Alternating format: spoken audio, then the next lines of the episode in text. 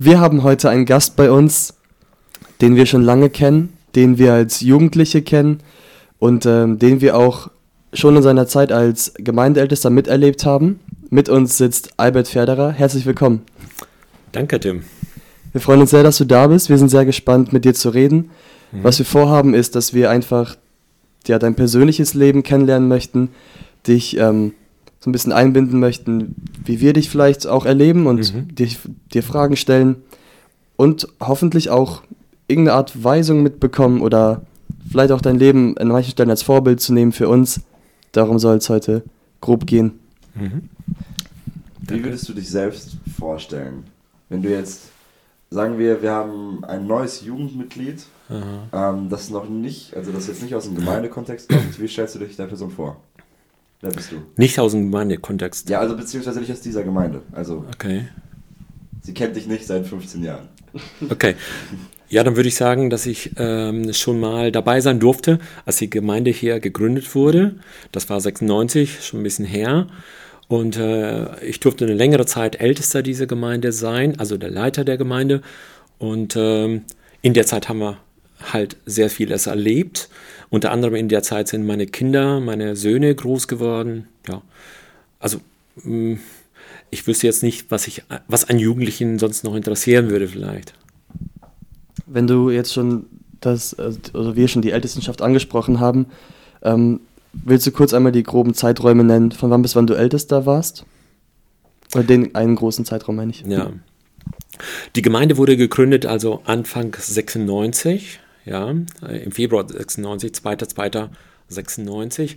Und ähm, dann äh, fand die äh, erste Wahl äh, statt, ähm, ich meine, es müsste so Juni 96 gewesen sein, wo dann Eduard Penner, Franz Unrau und ich gewählt wurden für den Dienst äh, Eduard und ich für äh, die Ältestenschaft und Franz für als Diakon der Gemeinde. Und eingesegnet wurden wir, also ordiniert wurden wir dann im äh, Mai 2000, äh, 1997. Also, mhm. 97 und äh, ich war dann Ältester bis 2016 und dann war ich ein Jahr, hatte ich ein Sabbatjahr einge, äh, eingeräumt und danach bin ich nicht wieder in die Ältestenschaft zurückgekehrt. Äh, doch, Ältester schon, aber halt Ältester nicht äh, in, der, äh, in der Funktion als leitender Ältester, sondern halt nur äh, als Berater und dergleichen.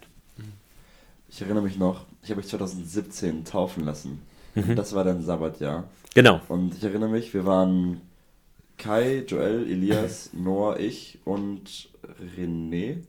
Nee, Benedikt, Benedikt hieß er. Ah, genau. Ähm, und du hast gepredigt in deinem Sabbatjahr daran. Ich glaube, das war, ich weiß nicht, ob es deine einzige Predigt im ganzen Jahr war, aber ich fand es sehr besonders. Das kann sein, ja. Ja. Dass ich da gepredigt habe. Mhm.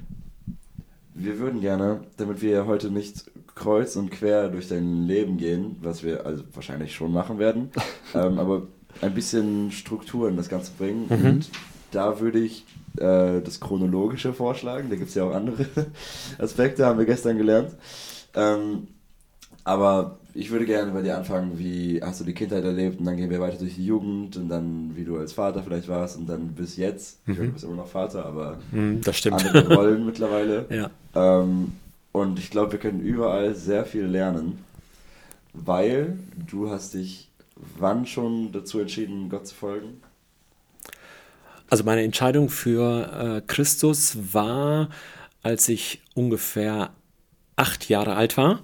Äh, damals hat sich mein Bruder bekehrt, mein Bruder Willi und meine Schwester Nelly. Das gab so einen kleinen, ja, unter uns Kindern, unter uns Jugendlichen so einen kleinen Aufbruch. Und äh, dann hatte ich mich entschieden. Aber ich muss sagen, ich war damals noch sehr jung, habe noch nicht alles so richtig verstanden. Äh, und so richtig festgemacht habe ich das dann halt mit 16 Jahren. Ne? Das war eine Evangelisation mit, ähm, ja, in der, in der Nachbargemeinde damals noch. Damals gab es ja nur die eine Gemeinde, die Mennoniten-Brüdergemeinde in Radener Straße. Und da war Bruder Langhammer da.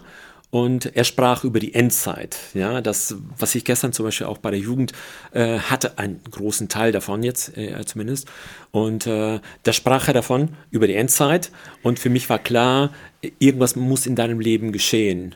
Ja, und da habe ich die Entscheidung getroffen. Allerdings hatte ich vorher schon einige Erfahrungen mit Gott gemacht, wo äh, ich danach äh, quasi gefragt habe, Gott, wenn es dich gibt, weil ich wollte nur eins nicht, ich wollte nicht einfach nur gläubig sein, weil meine Eltern es waren. Ja, ich wollte nicht einfach nur ein, ein Duckmäuser sein, ein Hinterherläufer. Ja, also deine Eltern sind in der Gemeinde, also musst du das auch sein. Ja, ich war noch nicht mal in der Kinderstunde, obwohl ich das jetzt nicht lobend erwähnen will. Ja, aber ich habe mich versucht, äh, äh ich habe versucht, meinen eigenen Weg zu gehen. Mhm. Ja, ähm, aber dann habe ich, äh, als es äh, immer, als ich immer älter wurde, 15 Jahre vielleicht so, 14, 15, da habe ich danach gefragt, gibt es einen Gott überhaupt? Wirklich? Und wenn, hat das eine Relevanz für mein Leben? Und äh, dann sagte mir mein Bruder, der damals in der Bibelschule Braka war, Willi, sagte mir zu, äh, sagte damals zu mir, du Albert, wenn du das, wenn du das wirklich prüfen willst, dann nimm doch Gott beim Wort. Er hat, er hat gesagt, rufe mich an, so will ich dir antworten. Und das wird er tun, mhm. hat er zu mir damals gesagt. Das war ganz interessant. Und dann dachte ich, irgendwann mal, als ich äh, so dran war, so mit der Entscheidung gemerkt habe, es, es müsste jetzt mal was kommen. Ich bin langsam so erwachsen, dass ich weiß, was ich will. Dann äh, habe ich gebetet wirklich. Und Gott hat in dieser Nacht, in der darauffolgenden Nacht, also auch geantwortet auf eine Art und Weise, wie ich es nicht erwartet hätte. Und dann war mir klar, es gibt einen Gott. Das war Punkt 1. Da war natürlich noch Punkt 2, die Frage, was machst du jetzt? Mhm. Also es gibt einen, aber ich könnte ja so tun, als ob es ihn nicht gäbe. Oder ich könnte ja trotzdem ohne ihn versuchen, mein Leben zu gestalten. So nach dem Motto, lass den mal auf Wolke 17 schweben, mhm. ich mache mein eigenes Ding. Ja, aber dann war mir klar, es gibt auf jeden Fall einen Gott. Und dann kam dieser Tag dann halt äh, im März 2000, äh, im März 81 ähm, wo dann diese Evangelisation stattfand und ich dann gewusst habe, Gott meint jetzt dich. Jetzt spricht er dich konkret an. Und dann habe ich äh, in der Seelsorge mein Leben Gott übergeben. Willst du uns diese, die Situation erzählen, die du nachts hattest, oder ist das per se persönlich, wie du Gott erlebt hast? Nein, das, ja, das kann ich gerne machen. Also okay. ja, ich kann hm. das gerne erzählen. Ist nicht so sehr persönlich, obwohl das schon natürlich ähm, mich ausmacht überhaupt. Aber für mich war das eine einschneidende Erfahrung. Also es, es war damals so, dass ich äh, gebetet habe, Herr, wenn es dich gibt, ich war damals 14, 15 Jahre und ich war, ich schlief, sage ich mal, des Nachts äh, wie ein Stein. Ja, also könnt ihr euch vorstellen, ihr kommt jetzt gerade von der Jugend, äh, Jugendfreizeit, ihr seid müde. So wie wir heute Nacht wahrscheinlich. genau, ja. genau. Du, ich war noch nicht im Bett und äh, mit dem letzten Bein im Bett, dann schlief ich schon. Also das war so. Und äh, kaum war ich im Bett und äh, habe das Licht ausgeknipst, da hat mein Vater es morgen schon wieder angeknipst und ich dachte, das wäre ja gerade erst gewesen. Also das, mhm. ich dachte, ich hätte mich gerade schlafen gelegt, da hat er schon das Licht wieder angeknipst. Äh, ich könnte aufstehen, ich müsste schon wieder zur Schule, ne? damals auf dem Gimmi, ähm, ich müsste schon wieder raus. Ich schlief wie ein Stein. ne? Und äh, dann habe ich, hab ich gedacht, okay, Gott ist ja nichts unmöglich. Ich will einfach sehen, ob er mir antwortet, ob es relevant ist für ihn, dass ich jetzt äh, äh, ihn anrufe. Und ich habe gesagt, äh, Gott, wenn es dich gibt, dann weck mich einfach mitten in der Nacht. Und das war mhm. etwas bei mir damals Unmögliches. Äh, ich bin nie in der Nacht aufgewacht. Und dann in der Nacht, ich weiß das nicht, was ich da für einen Traum hatte, ich kann es heute nicht mehr erklären, aber ich bin auf einmal kerzengerade im, äh, im Bett aufgesprungen, weil das so eine, so eine Erfahrung, so ein äh, Erschrecken war in der Nacht, äh, dass ich kerzengerade in der, äh, im Bett saß und dann dachte ich, okay, das war ja doch nur ein, ein blöder Traum. Und dann habe ich mich umgedreht, dachte ich, komisch, blöde Sache da, was jetzt auf einmal passiert, wachst auf einmal mitten in der Nacht auf, drehe mich um, will einschlafen und es ist so, als ob Gott mir auf die Schulter klopft und sagt, hey, du wolltest doch, dass ich dich wecke. Mhm. Und dann so habe ich das so gehört, schau mal auf die Uhr. Und dann sah ich auf die Uhr Und dann war es fünf vor zwei. Und mein Vater sagte immer, fünf Minuten vor der Zeit ist des Deutschen Pünktlichkeit. Also Pünktlichkeit ist bei, war bei uns groß geschrieben. Mhm. Ähm, und dann äh, dachte ich, oh Gott hat noch sogar Humor. Ich habe ihn ja darum gebeten, um 14, äh, um 2 Uhr, nicht 14 Uhr, um 2 Uhr mich zu wecken. Und er weckt mich sogar noch rechtzeitig davor. Vor zwei. Fünf vor zwei. Heftig stark. Und dann, dann sah ich raus, dann habe ich in meinem Zimmer eben gelegen, habe dann rausgeguckt und dann habe ich auf die Sterne geschaut und dann habe ich gewusst, irgendwo da muss er sein. Also es gibt ihn auf jeden Fall. Das war mir klar. Ja. Mhm. Du meintest, ähm, du wolltest dich nicht von deinen Eltern, du wolltest es nicht von deinen Eltern abhängig machen, dich für Gott zu entscheiden. So. Ähm, haben deine Eltern trotzdem eine tragende Rolle für die Entscheidung gehabt? Auf jeden Fall. Auf jeden Fall. Das meinte ich eben nur, dass ich meine eigene Entscheidung treffen wollte. Dass ich nicht ein Hinterherläufer sein wollte.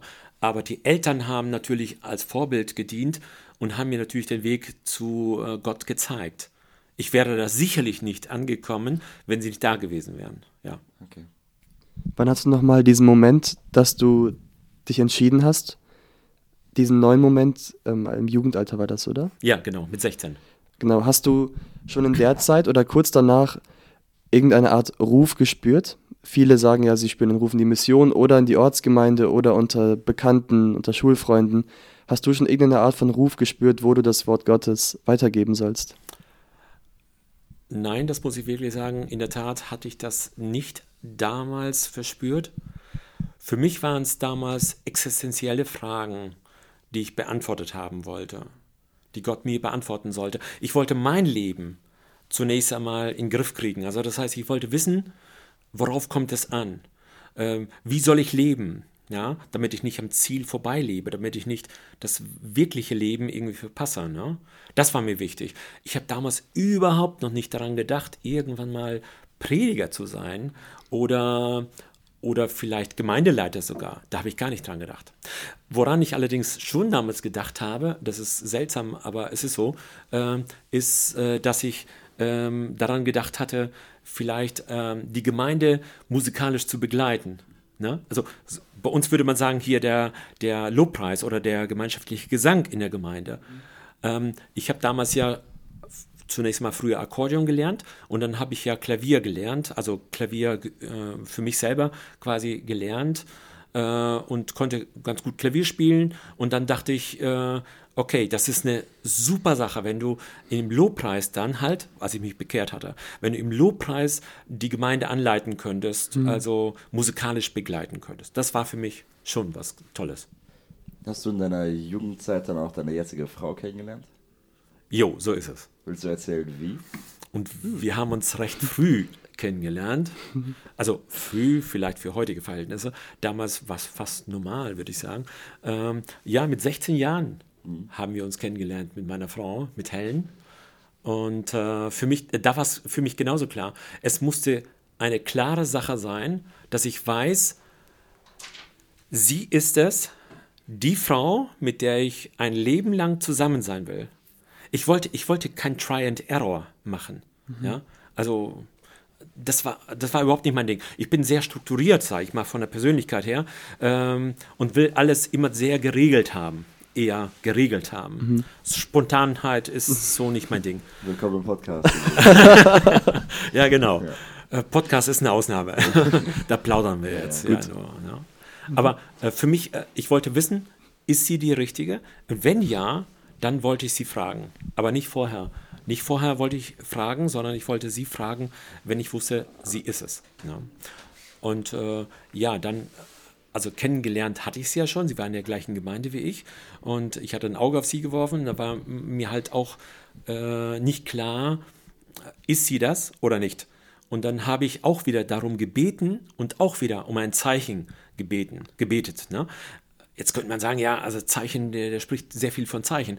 Ich habe in meinem Leben unheimlich viele Zeichen erlebt, aber die würde ich nie äh, ausweiten, ähm, dass ich sage, das ist etwas, was wir als Gemeinde als sozusagen als zusätzliche Offenbarung zur Heiligen Schrift hätten. Überhaupt nicht.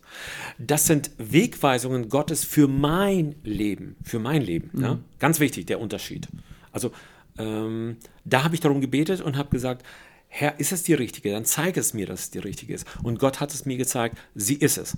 Und dann war es eigentlich nur noch ein, wie soll ich sagen, ein das ging dann wie ein Länderspiel. Also nicht wie ein Länderspiel in der letzten Zeit, sondern wo es früher mal funktioniert hat. Ne? Ja. Ähm, willst du auch wieder sagen, was sind die Zeichen? Das interessiert, also irgendwie stellt man sich die Frage, sagte, es kam das Zeichen, so, ja, okay, was war das Zeichen? Also ich habe, ähm, ich habe sie begleiten wollen nach Hause, nach dem, ja. Nach der, nach einer Jugendstunde oder war das ein, ein Jugendabend nach der Gebetsstunde damals hatten wir es so am Mittwochabend. Und da wollte ich sie begleiten. Und äh, ja, ähm, dann war es auf einmal so, dass sie verschwunden war. Sie war weg, weil sie von einem äh, Freund, auch von meinem Freund, Jugendfreund, da war also nichts dabei, nichts dahinter, dass, dass er was von ihr wollte oder so dergleichen. Ähm, der hatte auch schon eine Freundin, war fest liiert. Und äh, war sie auf einmal weg, weil sie was zu besprechen hatte mit ihm. Und dann war ich schon ganz traurig und ging dann halt, dachte ich, ja, okay, dann war sie es halt nicht. Ne? Also so habe ich auch gedacht. Dann war sie es halt nicht. Weil ich es davon auch abhängig gemacht habe. Und dann ging ich so nach Hause, auf dem Weg nach Hause, also zu Fuß, dachte ich, ja, toll, dann ist es halt so. Und dann auf einmal gucke ich vor mich, äh, da geht auf einmal Helen. Hm. Ne? Dachte, wie kommt die denn dahin? Die, die war ja weg. Die ist ja mit einem anderen, habe ich gesehen, wie sie einstieg und wegfuhr ja. mit dem Auto. Auf einmal stand sie oder lief sie kurz vor mir und ich habe es gar nicht gesehen, wo sie quasi woher sie kommt. Ne? Mhm. Und dann stellte sich dann nachher heraus, er hatte was zu klären mit ihr, hat sie ein Stück weit in Richtung nach Hause gefahren. Da sagt sie, komm, lass mich aussteigen, ich, ich gehe äh, zu Fuß nach Hause. Und dann war sie auf einmal vor meiner Nase. Ne? Mhm. Und dann habe ich auch gar nichts weiter gemacht. Ich bin nur mit ihr nach Hause gegangen. Ne? Ein großes Ehrenwort. äh, aber dann halt wusste ich, sie ist es. Mhm. Und dann bahnte sich das halt so weiter seinen Weg und irgendwann haben wir mit 20,5, ich war noch ziemlich jung, sie auch, sie ist zwei Wochen jünger als ich, Helen, mhm. und dann haben wir mit 20,5 geheiratet. Ein Jahr später, 20, 21,5, war unser erster äh, Sohn da, das ist Michi. So alt bin ich bald. Das war 86, bitte? Ich bin bald 21,5. Ich war schon 21, ja. ich bin schon weiter. ja, das könnt ihr die, naja, okay, ich sage lieber nichts, aber das Alter von damals ist nicht das ja. Alter von heute, ne? Die Inflation ja. und so. Kennt ja, ah, ach so, ja, ja, ja. Macht Sinn. War es für Helen auch so schnell klar wie für dich? Oh, das müsstest du sie fragen. In der Tat. Ähm, ja, aber ich glaube schon. Ich glaube, wir haben uns ziemlich schnell gefunden. Mhm. Ich glaube, ich war ihr auch nicht äh, egal oder irgendeiner von vielen, mhm. so dass wir uns dann gefunden haben, ja. Wir sind jetzt aber noch zeitlich vor der FEBG-Gründung, oder? Ja. Also deutlich vorher? Oder das ist wenig vorher. Das war 85. Ach so, das sind wir. Mhm. Ähm, 85, ja, Moment, 85 haben wir geheiratet.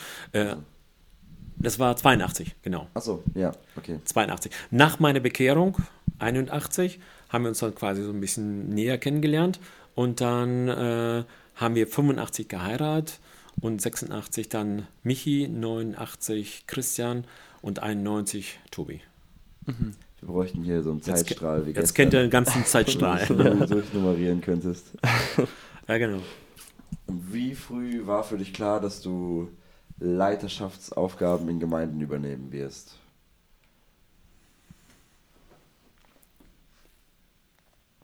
Mm, ja, wie ich eben schon angedeutet habe, daran habe ich nie gedacht. Das war auch gar hm. nicht mein Ding. Äh, Willi, mein Bruder, der hat mich eher da gesehen und hat das auch öfter mal angesprochen, hat das auch einmal zu Helen gesagt. Äh, was würdest du denn sagen, wenn Gott euch, also Helen und mich, als wir schon gerade kurz vor der Hochzeit standen, wenn äh, Gott mit euch was vorhätte oder weiterführen würde in Richtung Predigt oder Leiterschaft? Ja, also ich wollte das nicht. Für mich wurde das erst klar, als die Gemeinde entstand. Da wurde mir klar, weil ich gesehen habe, ich kann etwas in die Gemeinschaft einbringen, was nicht jeder vielleicht kann, weil ich meine äh, speziellen Gaben dafür halt habe.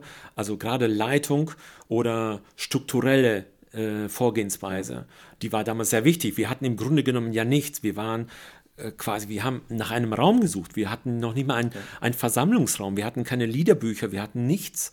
Und ähm, dann musste eine Struktur reingebracht werden. Es gab kein, kein Chor, es gab kein, keine Leute, die Gesang gemacht haben oder Predigtdienst. Es gab keinen Predigtplan oder dergleichen. Das musste alles, alles strukturiert werden. Und so haben wir jedes einzelne, ähm, jeden einzelnen Arbeitsbereich dann halt aufbauen müssen. Und da wurde mir klar, ich kann etwas einbringen, was für die Gemeinde als Ganzes notwendig ist. Da habe ich mich aber auch noch gewehrt, äh, weil ich das gar nicht äh, wollte, ähm, da, also als ich gewählt wurde, sieben, äh, 96 auf der Gemeindestunde, Ältester zu sein, äh, dachte ich, oh Mann, äh, das kann ja wohl nicht wahr sein. Also, ich, also, wie stellt man sich so eine Wahl vor? Also, ich meine, schlägt man sich selbst vor für die Wahl? Wird man vorgeschlagen oh. für die Wahlen? Also du kommst da hin, denkst nicht, dass du Ältester wirst, am Ende des Abends weißt du, dass du Ältester wirst, oder? Ich sag mal, Gott bewahre, dass ich das vorher schon wüsste, weil das war gerade unsere Absicht, dass wir das nicht zu so machen. Wir kommen historisch aus einer Gemeindelandschaft, wo Ältestenschaft äh, quasi weitergegeben wurde. Ja?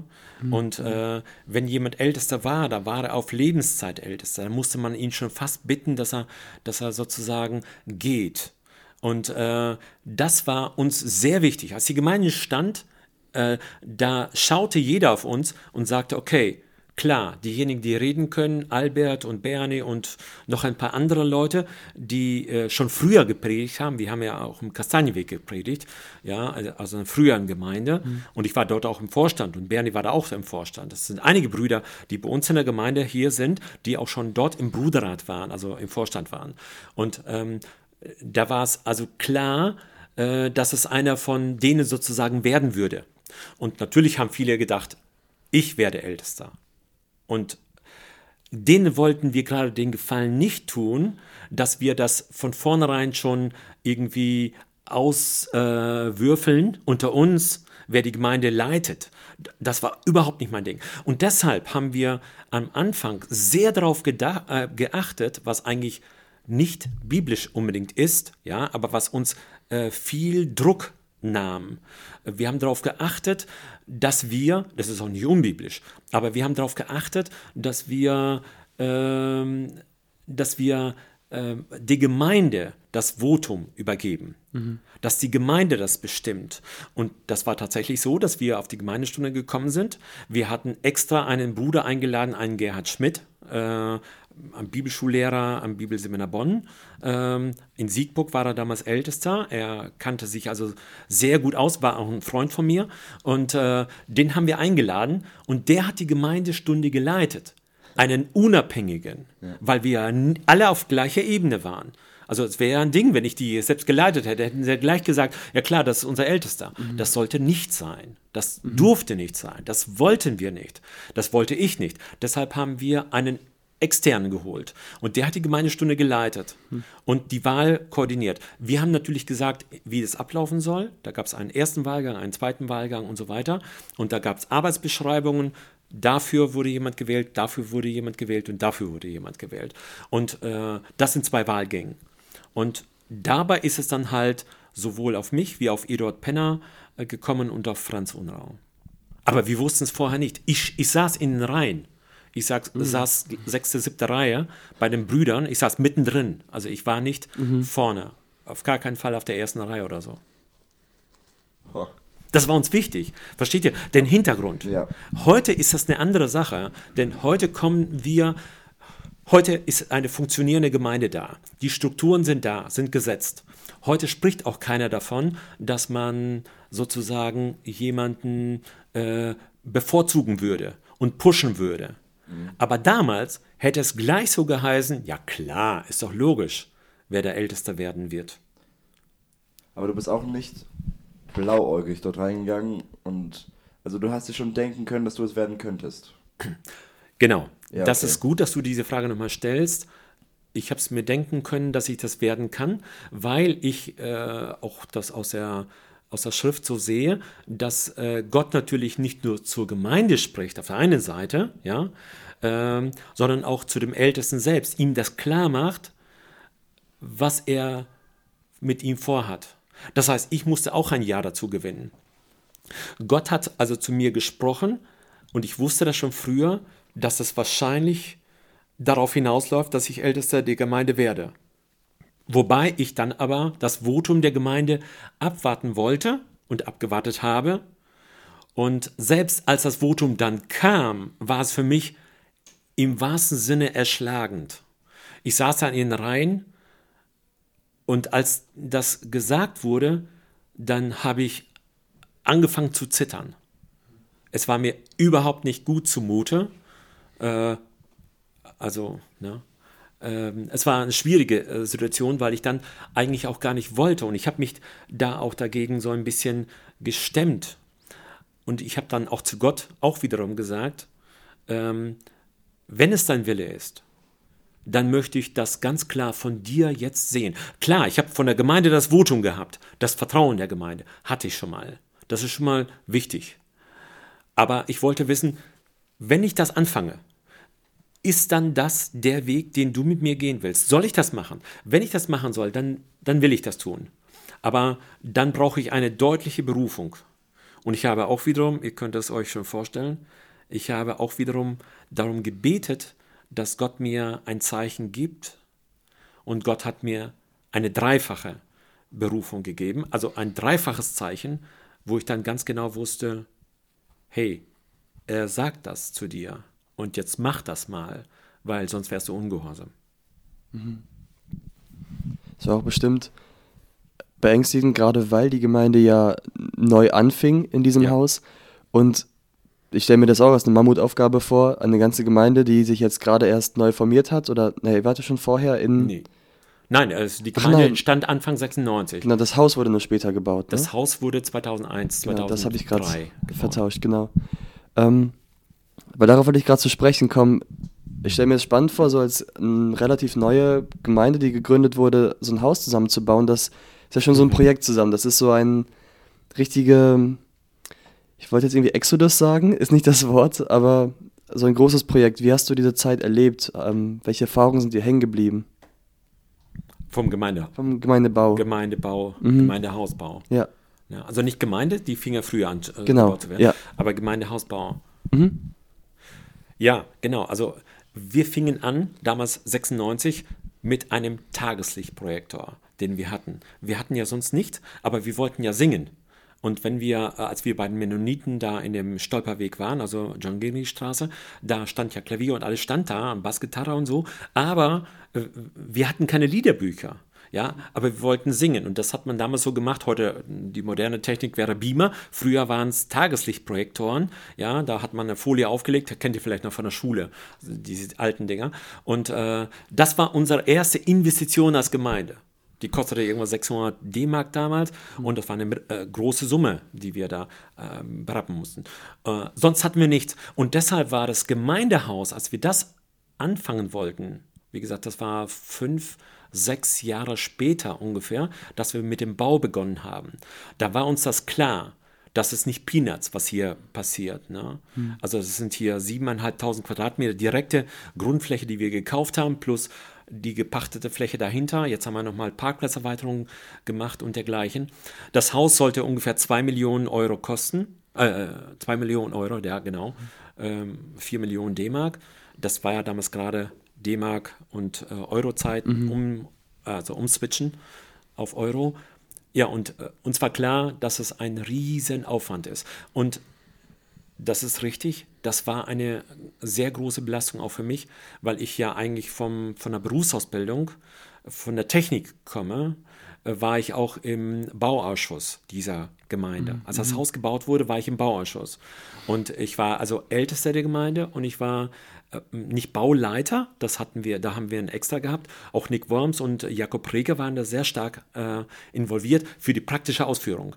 Aber im Bauausschuss dass wir also alles ausgesucht haben, Fliesen, Marmor und so weiter und mhm. äh, welchen Klinker und äh, der Bezug, äh, dass er gehalten wird, äh, Abstimmungsfragen zur Stadt. Da war ich immer, also bei der Stadt, da kannte man mich, weil ich dann halt alles zu besprechen hatte dort im äh, Bauamt. Mhm. Und das war auch meine Aufgabe. Ich wusste, dass es ein riesen Umfang wird, ja. Und ich wollte auch, das war meine Maxime, ich wollte mit gutem Beispiel vorangehen und deshalb wollte ich auch auf dem Bau präsent sein. Also auf dem praktischen Bau. Ich habe also hier Fliesen gelegt. Ich weiß nicht, ob ich in diesem Raum Fliesen gelegt habe, aber hm. ich habe überall angepackt, wo es was, was zu, äh, anzupacken gab. Obwohl ich hätte natürlich sagen können, ich bin ja Ältester und ich, ich habe ja andere Sachen zu tun. Ich hatte ja auch genug zu tun. Aber äh, das war, also das war schon äh, grenzwertig. Wenn ich heute zurückdenke, ganz ehrlich gesagt, äh, ich will mich da überhaupt nicht loben, aber ich frage mich heute, wie bist du über diese Hürde gekommen? Das ist mir heute noch unklar, mhm. weil ich das ja nebenberuflich gemacht habe. Ja, ich habe ja noch bei der Firma Harting gearbeitet und tue ich ja heute noch seit 33 Jahren. Und äh, ja, ich, ich kann es mir nicht erklären. Aber Gott hat, Gott hat Kraft gegeben, Gott hat äh, den Einsatz belohnt. Und wenn ich heute zurückschaue, es ist so wunderbar zu sehen, dass Gott, wie Gott meine Familie auch gesegnet hat. Vielleicht auch deshalb, weil ich bereit war, an der Stelle auch wirklich ähm, für ihn das hinzugeben, was ich konnte. Und dann hat Gott das andere gemacht. Also Gott ist treu. Das kann ich wirklich nur sagen, ja. Eines meiner Lieblingsverse, Psalm 33, Vers 4, ne? Des Herrn Wort ist wahrhaftig und was er zusagt, das hält er. Gewiss. Ja, ganz wichtig. Gewiss, er hält sich dran. Würdest du sagen, dass das die schwierigste Zeit in deiner Ältestenschaft war? Der Gemeindehausbau? Das war die schwierigste, äh, zeitlich angespannteste Zeit, ja. Schwierigste Zeiten, äh, schwierigste Zeiten oder schwierige Zeiten kamen dann auch noch später äh, mit äh, Konsolidierung der Gemeinde. Ja? als, als die Gemeinde lief, als alles eingeplant war, als alle Arbeiten also die Kinderstunden, die Jungschatini und so weiter, Jugend, äh, die Chöre, als alles lief, da waren natürlich Bestrebungen von allen möglichen Seiten. Äh, die eine Seite, sage ich mal, nur vorsichtig ausgedrückt, ich will da nicht so ganz äh, tief äh, darauf eingehen, weil das vielleicht heute verunsichern würde eher. Das will ich ja nicht. Ich will ja eher ermutigen als verunsichern. Aber die eine Seite war vielleicht mehr so gestrickt, dass sie gesagt hat, ähm, uns geht das alles nicht schnell genug. Wir möchten am liebsten da sein, wo wir zum Beispiel heute jetzt sind schon. Ne? Also wir wollten, äh, Sie wollten zum Beispiel ähm, total viele Dinge neu anfangen. Also einfach nur, weil es neu ist. Zack, durchziehen. Ähm, auf der anderen Seite gab es Leute, denen ging alles viel zu schnell. Ja. Äh, man könnte sagen, das eine waren die sogenannten Osram-Christen, die hatten immer eine neue Erleuchtung und immer eine neue Idee, was sie machen könnten oder wie sie es machen können. Und auf der anderen Seite gab es Leute, die, äh, ja, man könnte fast sagen, Leichenwagenbremser sind, denen der Leichenwagen noch zu schnell geht, die gesagt, die eher gesagt hätten, ich will alles einfrieren, das soll so bleiben, wie es ist und nicht sich verändern. Und dazwischen dann, zwischen den beiden Gruppen, zwischen den beiden Extremen, zu vermitteln, war echt nicht einfach. Mhm. Und das war die sogenannte Konsolidierungsphase, so wie ich sie nenne dann. Ne? Das war schon, als wir hier im Haus waren, so vielleicht zehn Jahre, als wir als Gemeinde waren, also jetzt vor 20 Jahren vielleicht. Mhm. Wenn du so auf diese ganze Zeit zurückblickst, in der du Ältester warst, wie bist du konkret mit Enttäuschung umgegangen oder mit Gegenwind und Druck? Wie hast du das gemanagt? Gemanagt. Ich wünschte, ich könnte sagen, ich habe das gemanagt. Wenn ich das sagen könnte, dann wäre es gut, aber das wäre dann nicht die Wahrheit. Ja, wie, wie bin ich mit Enttäuschungen umgegangen? Es gab, es gab eine Menge Enttäuschungen. Also wenn man Leiter mhm. ist, dann ist man nicht nur Leitender, sondern ich sage dann auch, dann ist man auch zu einem Teil Leidender. Ja? Also da, du kannst das nicht allen recht machen. Habe ich auch auf der Predigt, äh, auf der Ordination von Michi gesagt. Ne? Ich habe es Michi auch gesagt. Du musst es nicht allen recht machen. Das ist überhaupt nicht deine Verantwortung, deine Aufgabe. Deine Aufgabe ist, Gott entsprechend zu handeln, was er dir sagt, das tu. Mhm. Ne? Du kannst das nicht allen recht machen und du wirst es nicht allen recht machen. Ja. Und ich habe es nicht allen recht gemacht. Das weiß ich auch. Und ich sage euch sogar sehr provokativ, ich wollte es gar nicht allen recht machen. Weil ich eben wusste, dass ich es nicht kann. Und äh, manchmal wäre das auch eine Quadratur des Kreises gewesen, wenn ich das gekonnt hätte. Weil das sich einfach äh, gegensätzlich äh, eliminiert hätte. Mhm.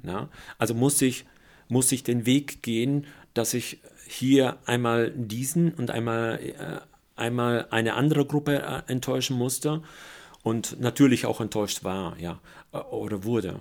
Da gab es Dinge, die, die man natürlich, ja, die man nach einem, äh, hinter einem Ältesten redet, hinter, hinter vorgehaltener Hand, die waren unschön. Mhm. Aber mehr will ich dazu gar nicht sagen, weil das ist, das dient dann nicht der Ermutigung der Jugend.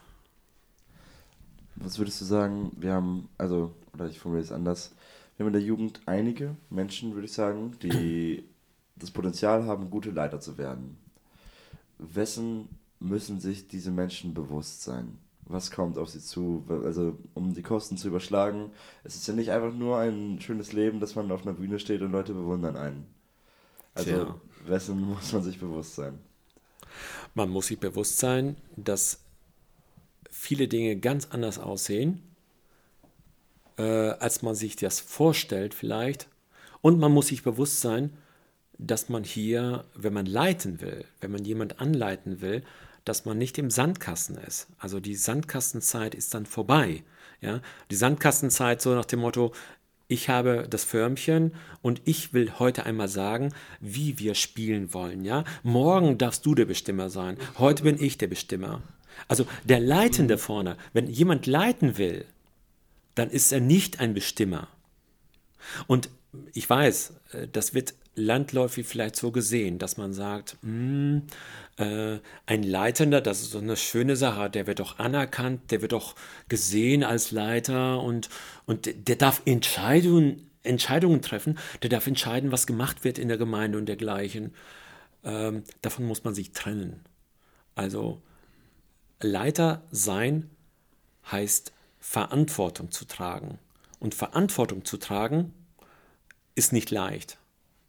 Das ist eben der Unterschied, wie ich immer sage, habe ich schon in einigen Predigten hier und da mal so beiläufig einfließen lassen. Das ist eben der Unterschied auch zu Politikern obwohl ich deren Aufgabe auch ganz hoch einschätze. Wenn sie es ernst nehmen und, und ernst meinen, dann finde ich das, das ist eine klasse Sache. Denn sonst wäre es ja eine Anarchie und das wäre ja noch schlimmer als alles andere. Ähm, aber Politiker müssen sich nicht rechtfertigen. Was passiert, wenn ein Politiker irgendeinen Fehler gemacht hat? Da wird eine Autobahnbrücke gebaut, die kropfunnötig ist und es gibt tatsächlich solche Projekte, die stehen mitten in der Landschaft, da führte, führte nachher gar keine Autobahn drüber. Aber der Politiker wollte einfach nur, dass hier eine Autobahn lang geführt wird, deshalb wurde schon mal mit der Arbeit begonnen. Nachher wurde da gar, ne, gar keine Autobahn gebaut. Da kannst du sagen, hallo, das hat 300 Millionen vielleicht gekostet, so eine Brücke dahinzustellen. Und jetzt ist die, steht da äh, kopfunnötig in der Landschaft, wie 100 Meter Feldweg. Ne? Also, was willst du damit? Aber dann sagt der Politiker, also ich nehme die Verantwortung auf mich. Ja, äh, und dann, was passiert dann? Dann nimmt er seinen Hut und ist wieder schön abgefangen im Beamtenstatus, wo er auch immer früher war vielleicht, und geht wieder zurück in die Wirtschaft mit dem Ergebnis, dass er da vielleicht noch mehr Geld scheffeln kann, weil er jetzt ja Politiker sogar war. Und da kann er irgendwie Beratertätigkeit haben. Äh, bei der Gemeinde ist das nicht so, dass du deinen Hut nehmen kannst. Verantwortung zu tragen heißt, vor Gott zu verantworten. Da heißt das nicht, ich nehme mal gerade meinen Hut, ist was schiefgelaufen, jetzt mache ich mal das Ganze anders. Klar, wir machen Fehler, aber wir werden dafür verantworten müssen als Älteste. Deshalb heißt es ja auch in der Bibel, dass niemand zu bald auch Prediger sein sollte. Ne? Denn sie werden dafür verantworten müssen mit meinen Worten, für das, was sie sagen, was sie lehren. Denn danach richtet sich ja die Gemeinde nach der Lehre. Alex Händler hat auch ähm, jetzt am Wochenende, also gestern, ja, gestern, ja. ähm, nochmal so einen Appell auch an die gegeben, die so leiten wollen und predigen möchten, dass man eine große Verantwortung für die Generation trägt, für die das macht. Ja. Das ist schon. Ich saß da so und dachte so, okay, Podcast wird auf zwei Schultern genommen. ja, das ist. Ja, das ist nicht ganz ohne. Also das sollte man sich wirklich überlegen, weil die Messlatte, die du anlegst vom Wort Gottes, wird auch an dich angelegt. Und wir sagen ja auch immer als Prediger, dass äh, wir die ersten Profiteure sind davon, von dem, von der Vorbereitung. Ja. Das heißt, in der Vorbereitung äh, sagt Gott zu mir, also wie willst du jetzt darüber sprechen, ja, über das und jenes Thema? Äh, guck dir mal dein Leben an. Ne? Das heißt, da fängt schon mal an, da kneift es auch. Übrigens ist das auch ein sehr guter Anhaltspunkt immer für den Satan, dass er sagt, was? Du willst vor der Gemeinde stehen, du willst darüber reden? Was ist das denn für eine Pleite? Das, das wird doch nichts. Lass das lieber sein. Das ist eine, eine Maßnahme, die er einleitet, um jemanden mutlos zu machen. Und ich sage euch, davon gibt es nachher, wenn ihr in der Verantwortung seid oder wenn ihr auch ähm, äh, Predigten ausführt und dergleichen, gibt es äh, noch und nöcher. Du bist heute kein Gemeindeleiter mehr. Du, bist, Richtig. du meintest ja schon Berater für den Ältestenkreis. Ja, so sehe ich mich. Wenn sie mich brauchen, dann bin ich da. Dann will ich da sein. Wie ist das gewesen, Leiterschaft abzugeben? War das leicht für dich?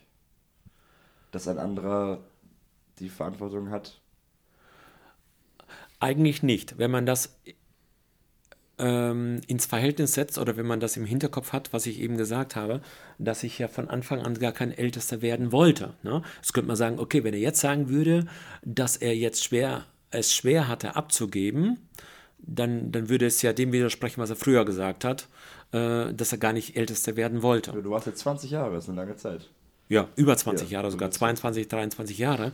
Ähm, ja, ähm, nein, es fiel mir nicht schwer. Wenn schwer, dann nur in dieser Hinsicht, dass ich jetzt viele Dinge einfach anders machen musste. Ich habe es ja eben erzählt, oder war es vorher im Gespräch, weiß ich jetzt gar nicht, dass ich im Grunde genommen früher immer äh, vorne saß Das war ein Gespräch. sichtbar, genau, sichtbar für die Gemeinde, weil das für die älteren Geschwister immer früher ganz, ganz wichtig war, dass der Älteste, die Ältestenschaft präsent war.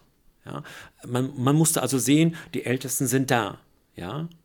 Übrigens ist das nicht nur bei uns so gewesen, jetzt hier, äh, sondern in allen großen Amer amerikanischen äh, Gemeinden oder auch in großen deutschen Gemeinden ist es so, dass der Pastor sogar manchmal die Predigt hält vorne und dann am Ende sogar noch hinten steht und die Leute per Handschlag verabschiedet. Auch das gibt es. Und das ist ganz gewollt, ganz bewusst so gemacht, dass der Bezug einfach da ist zur, zu der Leitung. Also es war immer wichtig, vorne zu sitzen. Jetzt, äh, nachdem ich die Leitung abgegeben habe, war es eine Frage, wo sitzt du? Das waren ganz praktische Fragen. Auf einmal war, wo setzt du dich hin? Da vorne, auf der ersten Reihe, ja, da muss ich jetzt nicht mehr sitzen. Weil ich bin ja jetzt kein leitender Ältester mehr. Ich bin zwar noch Ältester, aber ich bin kein leitender Ältester mehr. Sozusagen nicht außer Dienst. Wenn ich außer Dienst wäre, würde ich ja auch gar keinen Predigtdienst machen oder dergleichen. Aber nicht mehr in Verantwortung. Wir sagen nicht in Verantwortung. Ähm, die Verantwortung tragen andere. Und jetzt war die Frage, wo sitzt du? Und da hat es mir damals, äh, haben es die Umstände mir leicht gemacht. Meine Mutter war ja, äh, Schlag, hatte einen Schlaganfall und danach war sie an den Rollstuhl gefesselt. Und deshalb saß, äh, habe ich sie morgens geholt zum, zur Gemeinde. Das war noch gerade äh, beim Übergang und habe sie dann halt mit dem Rollstuhl reingebracht und saß dann am Ende in der Saalverlängerung, saß ich dann neben ihr, sie saß neben mir am Roll, im Rollstuhl. Und Papa saß dann neben mir. Ich saß also hinten. Das heißt, ich hatte es ungleich leichter, weil ich musste jetzt nicht mehr da vorne sitzen, weil jeder hat gewusst, er sitzt bei seiner Mutter hinten am Rollstuhl. Als meine Mutter dann verstorben ist, dann saß ich dann neben Helen. Auch die hat es mir leicht gemacht. Sie hat einfach gesagt, komm, ich zeig dir jetzt den Weg. Ich nehme dich an der Hand und ich führe dich. Und wir saßen auf einmal meistens im mittleren Block, ja, weil wir auch so vom Alter her vielleicht so in der Mitte sind. Konntest du Gottesdienste mehr genießen, dadurch, dass du nicht dafür sorgen musstest, dass sie laufen? Auf jeden Fall, auf jeden Fall. Das ist ein Riesenunterschied. Früher war immer der Druck, wie wird es laufen? Was ist geplant? Wir hatten ja früher auch noch nicht Church Tools und so weiter, äh, wo das alles vorher eingeplant Klar, ich hatte äh, den Plan gemacht oder jeder, der geleitet hat, hat sich einen Plan gemacht, wann was äh, kommt. Aber wir hatten jetzt nicht so strukturiert, dass die Technik schon wusste, welches Lied gesungen wird, dass das schon eingespielt wurde. Wir haben nicht so viel mit Beamer gearbeitet und so weiter. Ähm, zum Beispiel auf der Gemeindestunde. Ähm, äh, ich habe vielleicht vorher in 24 Jahren, wo ich ältesten, ältester war, seit 97 bis 2017 halt, ne? Ähm, da äh, hatte ich in der Zeit, habe ich vielleicht zwei oder drei Gemeindestunden verpasst, weil ich da einfach krank war oder, oder äh, vom, äh, von der Dienstreise irgendwo äh, unterwegs war. Und dann auf einmal, als ich nicht mehr in der Verantwortung stand, komme ich zur Gemeindestunde und ich weiß gar nicht, was da kommt. Davor hatte ich das schon früher, als ich ältester war, hatte ich das ja alles schon vorher durchgekaut mit den Brüdern im Vorstand, im Leitungskreis. Und dann habe ich das äh, manchmal sogar noch mit Mitarbeitern der Gemeinde besprochen. Und dann habe ich das in der Gemeinde, natürlich vorher, bevor die Gemeindestunde äh, anfing, habe ich das alles schön aufgeschrieben gehabt und wusste ganz genau, wie ich das Thema der Gemeinde näher bringen will, zur Entscheidung vorlegen. Und jetzt komme ich und ich weiß noch nicht einmal, was dran kommt. Das war schon, also ich habe zu Helen damals einmal gesagt, weiß ich, sind wir zur Gemeinstunde gegangen, sage ich, du, das ist aber komisch. Ich, ich, weiß gar nicht, was, was heute so dran ist. Ja, früher wusste ich alles und ich wusste jeder, jeder Punkt, wer ihn leitet und so weiter. Aber das ist eine unheimlich schöne Sache und befreiende Sache, weil wie gesagt, ich wollte ja auch nicht äh, auf Dauer immer Ältester sein und bleiben. Ne? Aus diesem Grund, nochmal zurückzuführen zu der vorhergehenden Frage, war ich auch glücklich, dass ich den Dienst, dass ich die Verantwortung abgeben konnte. Weil für mich das klar war, dass es auch nur auf Zeit war. Ich glaube auch, äh, grundsätzlich sollte jede Gemeindeleitung sich darüber im Klaren sein, dass sie ersetzbar ist, dass neue Zeiten kommen und dass dann neue Aufgaben anstehen. Das war mit ein Grund, warum ich die, die Verantwortung abgegeben habe.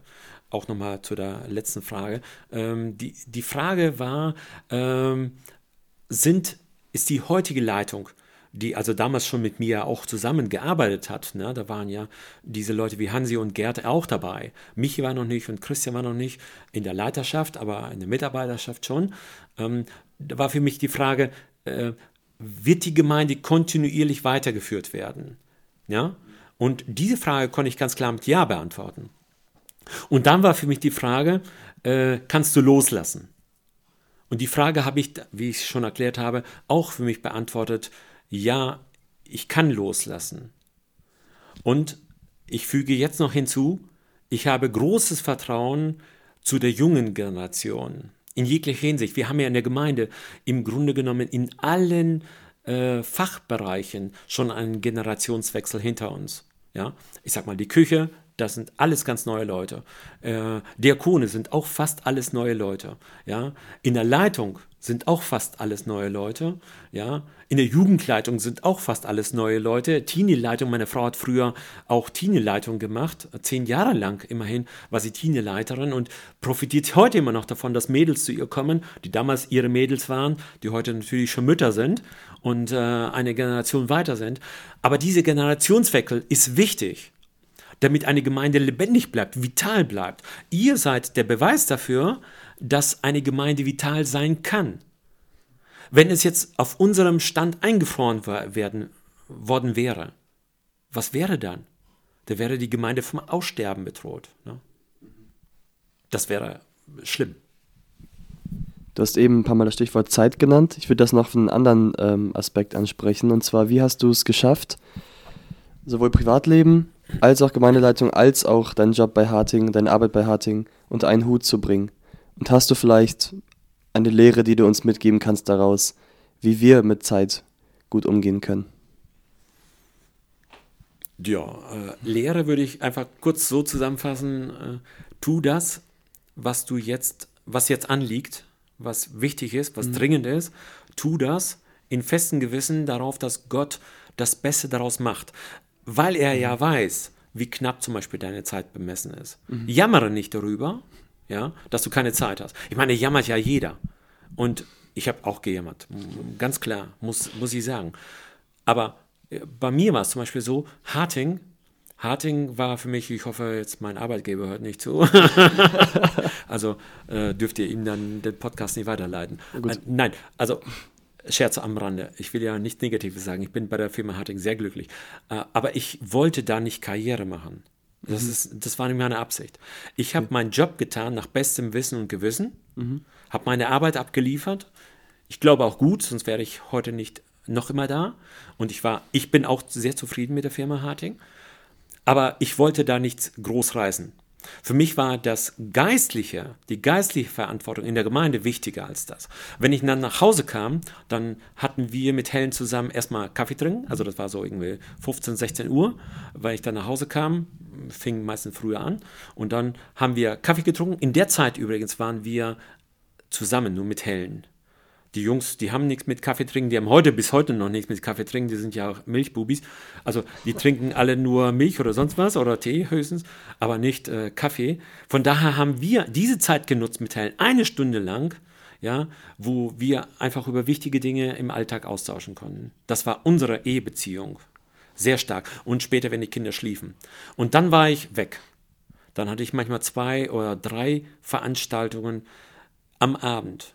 Äh, Es gab, es gab Wochen, ich weiß, einmal gab es eine, äh, eine, eine Periode, da hatte ich, glaube ich, in vier, fünf Wochen vielleicht einen Abend frei. Und ich muss euch echt sagen, wenn ich an dem Abend, wo ich frei hatte, wenn ich da saß, dann dachte ich jetzt, okay, jetzt hast du frei. Was machst du jetzt mit der freien Zeit? Ich war es gar nicht mehr gewöhnt, äh, also frei zu haben. Chillen, das konnte ich nicht. Das ging nicht. Weil ich habe sonst immer so viel um die Ohren gehabt, das äh, Rumsitzen, die Zeit totschlagen, das ging überhaupt nicht. Da habe ich natürlich was anderes angefangen in der freien Zeit. Aber ich habe dann versucht, was Sinnvolles zu machen. Ja, ähm, ja und äh, die Gemeinde war für mich wichtiger halt. Die Familie, ähm, ich wäre sehr gerne, habe ich schon öfter mal gesagt, ich wäre sehr gerne öfter mal dabei gewesen, wenn meine Jungs irgendwelche wichtigen Dinge äh, erlebt hätten. Zum Beispiel mich war im Tor bei der Tura, Christian hat Fußball gespielt, Tobi hat Fußball, Fußball gespielt und ich wäre sehr viel, ich wäre gerne sehr viel öfter dabei gewesen, was ich aber nicht immer konnte. Aber meine Jungs wussten, wo ich bin. Und ich habe es ihnen auch gesagt. Ich bin in der Gemeinde. Ja, Jungs, könnt ihr mich entbehren? Ich bin in der Gemeinde. Und heute bin ich umso glücklicher, dass ich sagen kann, die Gemeinde, das hat mir mich ja auch nachher so geschrieben, als er dann geheiratet hat, hat er geschrieben, die Gemeinde, die du mit aufgebaut hast, die ist heute meine geistliche Heimat geworden. Und somit schließt sich der Kreis und ich habe nicht alles richtig gemacht bei der Kindererziehung. Ich habe so oft versagt und ich war so oft nicht dabei, wo ich hätte dabei sein wollen, aber wirklich nicht konnte. Auch, ja, vielleicht auch mal, wo ich konnte, aber es einfach kräftemäßig nicht mehr geschafft habe. Aber an der Stelle, das ist ja auch das Tolle daran, dass Gott sagt, ich bin treu zu dir. Und wenn du das einsetzt, was du kannst, ja, das Herrnwort ist wahrhaftig und was er zusagt, das hält er gewiss. Und wenn du das einsetzt, was du kannst, dann sorge ich für den Rest. Ja, und er hat für den Rest gesorgt. Meine Jungs sind zum Glück, sie hätten ja auch andere Wege einschlagen können. Sie hätten ja auch sagen können, Papa war nie zu Hause, ich will überhaupt kein Ältester werden. Ne? Es hätte ja ein abschreckendes Beispiel sein können, Ja. aber Gott sei Dank, kann ich nur sagen, Gott sei Dank ist es ein ermutigendes Beispiel für sie gewesen. Ich weiß zwar nicht warum, aber sie sind heute alle im Dienst für den Herrn und in Verantwortung. Haben deine Kinder Druck von außen gehabt, weil du Ältester warst? Auf jeden Fall. Also die Frage hättest du denn äh, Michi stellen können, der war ja schon mal hier. Ich weiß nicht, ob Christian schon mal hier war. Nee, Christian noch nicht. Christian Aber noch nicht. Kommt bestimmt noch, ja. Ja, dann stell ihm mal die Frage. Also ich glaube, die haben schon ganz schön viel Druck gekriegt, weil es immer wieder natürlich hieß, ah, das, das ist der Sohn von Albert. Das, das muss der doch wissen. Oder das müssen die doch wissen. Oder wie verhalten die sich? Also, das geht ja gar nicht. Ne? Das ist ja No-Go. Äh, äh, kind eines Ältesten und so ein Verhalten, das geht ja gar nicht. Obwohl sie gar nichts Schlimmes getan hatten. Ich stehe heute nach wie vor dazu, zu dem, was sie gemacht haben. Aber sie sind halt Kinder gewesen und haben dummes Zeug auch mal gemacht. Ja. Aber ich glaube schon, dass die dir einiges erzählen können. Ähm, hat sich auch deine Ältestenschaft auf Beziehungen in deinem Alltag ausgelebt oder wie hat sich vielleicht eine Beziehung zu anderen Menschen verändert, dadurch, dass du Ältester warst? Zum Beispiel zu Freunden, zu Familie. Das ist äh, eine gute, auch eine schwierige Frage. Das ist tatsächlich nicht so, nicht so unwichtig. Ähm, ich habe ja schon vielleicht erwähnt oder anklingen lassen, dass es mir wichtig war, unabhängig zu bleiben in meinen Entscheidungen als Ältester.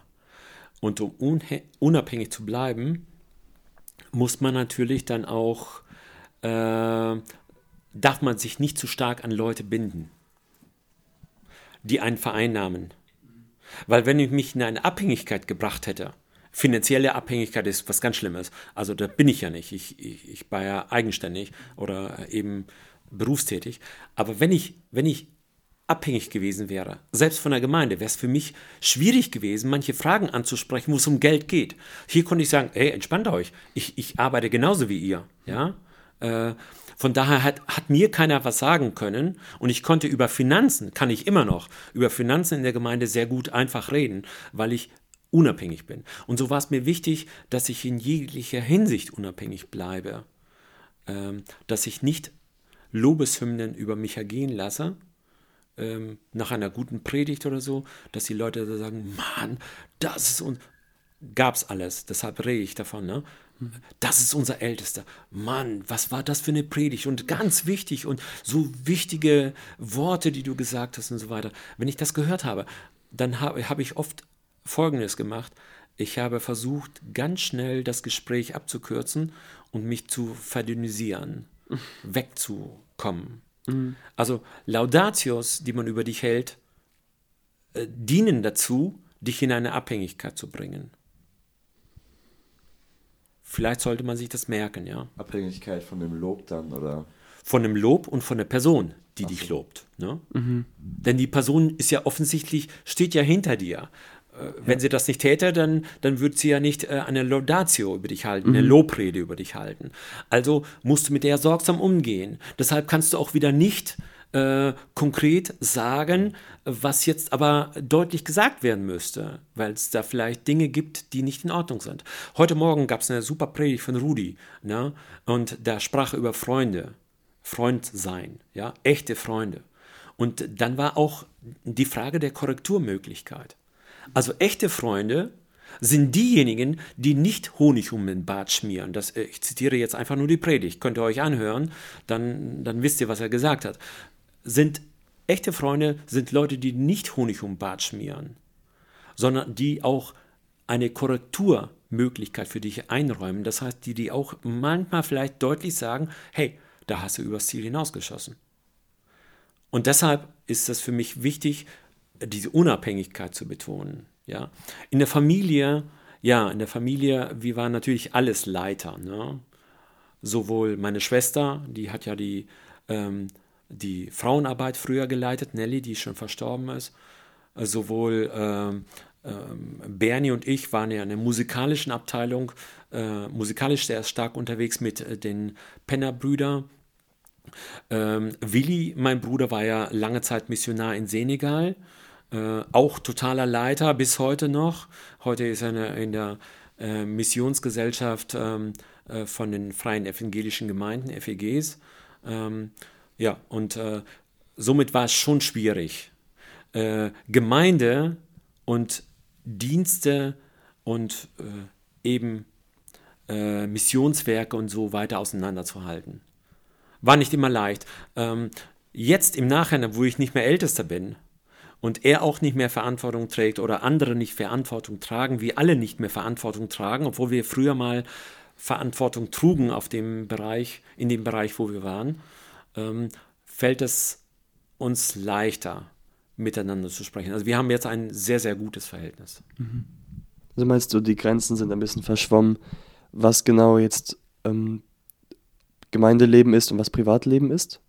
Meintest du das damit, mit denen ähm, du konntest nicht ganz unterscheiden? zwischen äh, Gemeinde und der Organisation von deinem Bruder? Oder habe ich es gerade falsch verstanden? Nee, ich glaube, das hast du falsch verstanden. Äh, er war ja, mein Bruder war ja auch ältester dieser Gemeinde. Ne? Er ist aber, so. er ist aber in Fleisch und Blut ist er ein Missionar. Ne? Er Mhm. hat sowohl früher von weg international halt in, äh, in Senegal zehn Jahre zugebracht. Dort übrigens, wo jetzt gerade äh, Hansi und Gerd und äh, Christian waren, wo die Schule aufgebaut werden sollte. Ach so. Also unsere, unser Anliegen sozusagen. Letztes Jahr haben wir die, äh, den, die Kirchenrenovierung unterstützt und dieses Jahr halt, äh, dass die Schule gebaut wird. Eine, eine christliche Schule in einem muslimischen Land. Das muss man sich vorstellen. Das ist ein Zeichen, da muss man richtig das, das Kreuz hochhalten. Ne? Und da war er äh, äh, ähm, Missionar. Und ja, ähm, hier bei uns in der Gemeinde, da war er eine kurze Zeit Ältester und danach äh, war er dann wieder bei den, in Eversbach bei der Missionsgesellschaft äh, der Freien Evangelischen Gemeinden. Und ähm, äh, es fällt, äh, ich sag mal, äh, dann, das meintest du vielleicht, wenn man, wenn man das miteinander vermischt, das familiäre und das dienstliche, dann kriegt man irgendwo ein Problem vielleicht, ne? Weil Mission ganz anders läuft als Ältestenschaft in einer Gemeinde. Hier wird Gemeinde gebaut und da wird, werden Leute erreicht mit äh, der frohen Botschaft. Es sind schon unterschiedliche. Und ähm, er ist halt ein eingefleischter Missionar durch und durch. Okay. Ich habe noch zwei Fragen. Oh, Dann ist meine Notizen sind dann am Ende. Ich genauso. Auch dann ist dein? Zettel abgearbeitet. Ähm, bist du noch aufgeregt, wenn du predigst? Ja. Auf jeden Fall. Auch gestern Abend bei der Jugend. Da war ich ehrlich gesagt, äh, habe ich mich gefragt, ob das nicht über die Köpfe hinweg ist, weil das ein schwieriges Thema war mit der Endzeit. Und äh, ich kann mir vorstellen, wenn so eine 16-Jährige das hört und äh, sagt, worüber redet der jetzt alles, dann ist das vielleicht ein bisschen schwierig. Deshalb war ich aufgeregt. Aber ja, ich bin jedes Mal aufgeregt. Wenn ich dann vorne stehe, dann lässt die Aufregung nach und mir wird es deutlich, dass du eine Verantwortung hast. Aber aufgeregt bin ich jedes Mal. Ich habe auch mal gehört, Aufregung beschützt davor, dass man zu patzig auftritt oder Ja. zu unüberlegt. Also wahrscheinlich gar nicht so Genau, schlecht. Zu, vielleicht zu eingebildet, zu unabhängig von, von Christus. Ja? Ich meine, wir sind ja seine Botschafter. Ne? Das heißt ja auch äh, 2. Korinther 5, äh, wir sind Botschafter an Christi Stadt. wir sind nicht Ja. die, die Kings. Ne? Ja. Wir sind nur seine Botschafter des Königs. Aber das sind wir.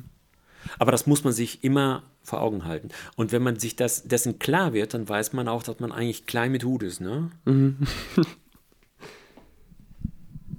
Soll ich die nächste? Mach du die nächste. Okay, ähm, ich weiß nicht, ob du es gerade so einfach spontan präsent hast, aber wenn du zurückdenkst an die Zeit in, deiner Geme in der Gemeinde hier mit uns und auch davor, bevor Philipp und ich da waren, ähm, was sind so, Das ist schon lange her. was sind so Top-Erlebnisse für dich, an die du sehr gerne zurückdenkst Oh, in der Gemeindezeit? Top-Erlebnis. Da gibt es ein Erlebnis, das ganz besonders, das kann äh, alles äh, Folgende, wie soll ich sagen, überstreicht oder über, überragt. Äh, das ist das erste Tauffest, das wir hatten. 96.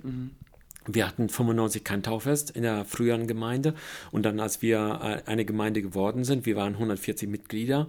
Und äh, dann haben sich 28 bei 140 Mitgliedern, 28 Geschwister gemeldet, sich taufen zu lassen. Da waren Leute dabei wie Alex Esau äh, oder E- Eugen Penner und, und, und, und. Eine ganze Menge. Michi war da noch gar nicht dabei, weil der noch äh, damals noch jünger war. Ne? Also es war die Generation noch sogar vor meinen Kindern. Und das war so ein Erlebnis, so ein einschlagendes Erlebnis, wie Gott sich zu uns gestellt hat. Mir ging es ja immer darum, ist das Gottes Weg, dann will ich ihn gehen. Also das war mir ganz wichtig. Und äh, hierbei, am Anfang der Gemeindezeit, da war die Frage, gibt Gott uns seinen Segen? Denn an Gottes Segen ist alles gelegen. Ja? Also wirklich, so sehe ich das auch. Und da war die Frage, wird Gott uns diesen Weg mit uns gehen? Wird uns begleiten? Wenn ja, dann ist gut, wenn wir Gott auf unserer Seite haben. Und dann war es so, dass, äh, dass das Taufes halt ausgerufen wurde, dass wir ein Taufes planen wir haben noch nicht mal selbst getauft. Wir haben sogar noch Johann Richard und ein Ältester aus Bielefeld-Heben waren bei uns und haben an unserer Stelle getauft, weil wir noch gar nicht eingesegnet mhm. waren und noch gar nicht ordiniert. Und da wollten wir nicht vorgreifen, denn ja. das wäre genau wieder der Punkt gewesen. Da hätten alle Leute gesagt, ja, ja klar, ja. das sind ja schon mal die, die Ältesten in Spee. Das waren wir nicht. Also haben wir an der Stelle auch den Ball flach gehalten und haben andere Älteste geholt. Übrigens zu den ersten Abendmahlsgottesdiensten äh, kam immer ein Ältester, bis wir ordiniert waren, kam immer ein Ältester aus einer äh, früheren BTG-Gemeinde, also früher BTG, heute BEF. Also auch schon nachdem ihr gewählt worden wart? Nein, nein, nachdem wir gewählt worden waren. Aber vor der ja, Wahl und Ordination? Genau, genau, vor oh. der Ordination okay. kamen immer ein Jahr lang ja. kamen immer Brüder von außerhalb, um uns äh, beim Abendmahl sozusagen mhm. zu dienen. Ja? Ähm, jetzt nochmal deine Frage, habe ich jetzt. Ähm, einfach nur, genau, ob du ein oder mehrere Top-Erlebnisse hast. Und, ja, genau. genau. Also das mit, dem, mit, der, mit der Taufe, das war einfach, wir haben es äh, angesagt, dass wir die Taufe haben werden. Mhm. Und dann kamen diese Meldungen so spontan hintereinander weg rein, dass wir einfach nur gesagt haben, das war ein überwältigendes Zeichen, dass Gott sich zu uns stellt. Mhm. Und dann habe ich gesagt, dann ging für mich sozusagen wie die Sonne auf, weil ich wusste, Gott ist da. Ja. Äh, danach gab es so viele Jugend- und Familientage, wie, wie wir sie nannten, auf Sportplätzen. Einer schöner als der andere. Also ich kann es gar nicht sagen, in 20 Jahren. Ähm, was wir da alles erlebt haben, oder in 25 Jahren, muss ich sagen, äh, Ältestenschaft, was ich da alles erlebt habe, da waren sehr, sehr viele. Also ich sag mal äh, 80 äh, Prozent und mehr vielleicht positive Erfahrungen. Immer wieder, wo ich gese gesehen habe, selbst eine kleine, eine Bibelstunde, eine unscheinbare Bibelstunde. Du bist da hingekommen, warst ziemlich müde und kaputt. Und dann, dann hast du auf einmal gehört, was aus einem Text herausgenommen wird. Und dann hast du gesagt, hey, das war genau das, was ich hören musste. Deshalb bin ich heute hier und ich bin ermutigt geworden. Auch das waren Höhepunkte. Das waren natürlich kleinere Höhepunkte als so ein Gemeindefest. Ne? Aber ja, so. Meine letzte Frage ist, warum liebst du diese Gemeinde so sehr? Warum ist diese Gemeinde für dich so besonders? Es sind meine Brüder und Schwestern. Ich war ja früher auch in einer anderen Gemeinde mit ihnen zusammen, mit den Gründungsmitgliedern. Und die Gründungsmitglieder sind ja alle in der Gemeinde jetzt halt bei uns gewesen. Und äh, wir haben zusammen einen Dienst angefangen, eine, einen Gemeindebau angefangen. Und ein Gemeindebau ist ja nichts äh, Statisches, sondern es ist etwas Dynamisches. Also es sind Menschen. Das heißt, es sind Beziehungen dahinter, wie wir heute auch gehört haben. Beziehungen sind mit das Wichtigste, denn Gott wollte ja auch wieder Beziehungen mit den Menschen haben, deshalb ja die Schöpfung. Und damals das Paradies, da war ja Gott mitten unter ihnen. Die Beziehung wollte Gott haben und wir sind auf Beziehungen angelegt. Also äh, war es uns sehr wichtig und deshalb liebe ich diese Gemeinde, weil das äh, eine Beziehung, eine Familie ist. Eine Beziehungskiste, sage ich mal. Wir gehören zusammen, ja. Und dann äh, liebe ich die Familie, äh, liebe ich die Gemeinde natürlich, weil sie meine Gemeinde ist. Also meine Gemeinde in dem Sinne nicht, dass sie mir gehört, im Gegenteil. Ich bin ein Teil der Gemeinde, ja. Aber meine Gemeinde, weil ich hierhin gehöre. Ich gehöre hierhin. Nicht sie gehört mir, sondern ich gehöre hierhin in diese Gemeinde. Ich will hier sein. Und das sind meine Brüder und Schwestern. Natürlich über die Jahre sind solche, so viele Beziehungen gewachsen, auch dass ich heute sehen kann, wie meine äh, Söhne Verantwortung in der Gemeinde tragen.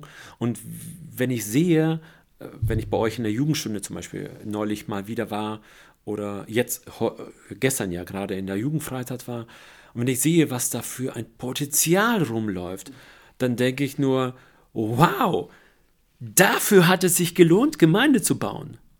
Dafür hat es sich gelohnt. Das ist das, der Grund, warum ich die Gemeinde liebe.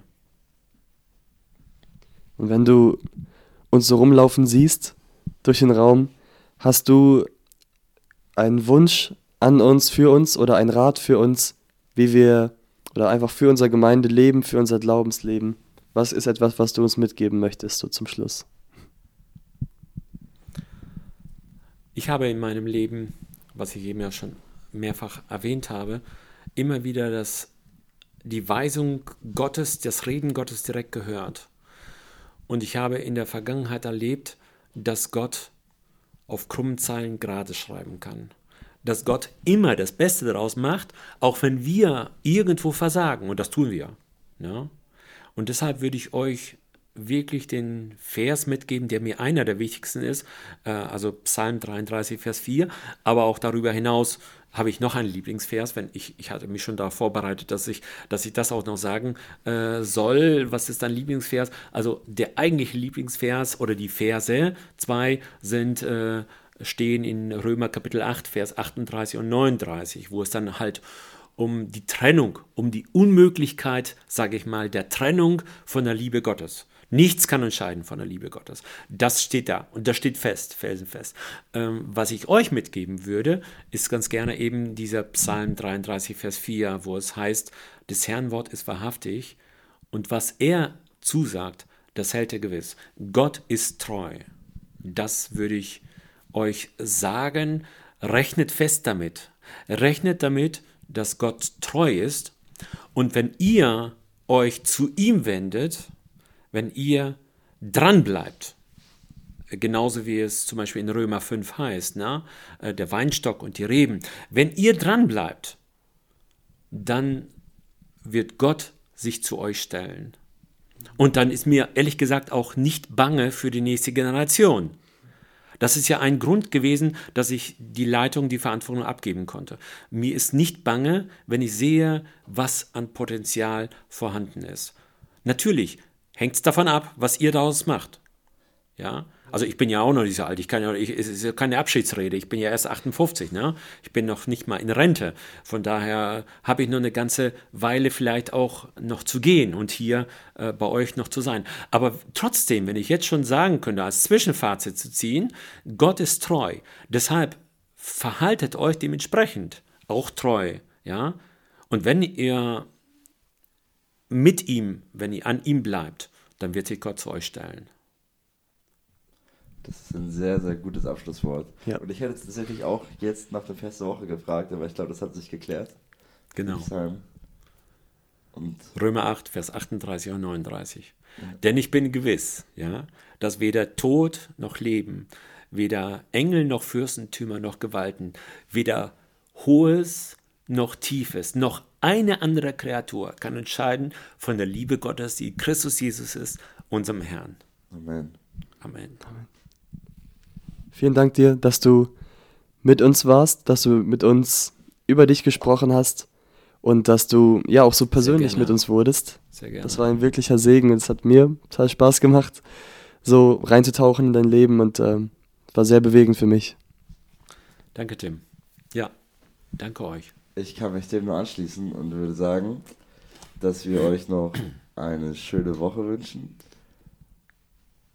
Und jetzt fällt mir kein guter Abschluss ein. Deswegen bleibt Gott treu und er wird sich zu euch wenden. Das ist ein guter Abschluss. Amen. Wiedersehen. Amen.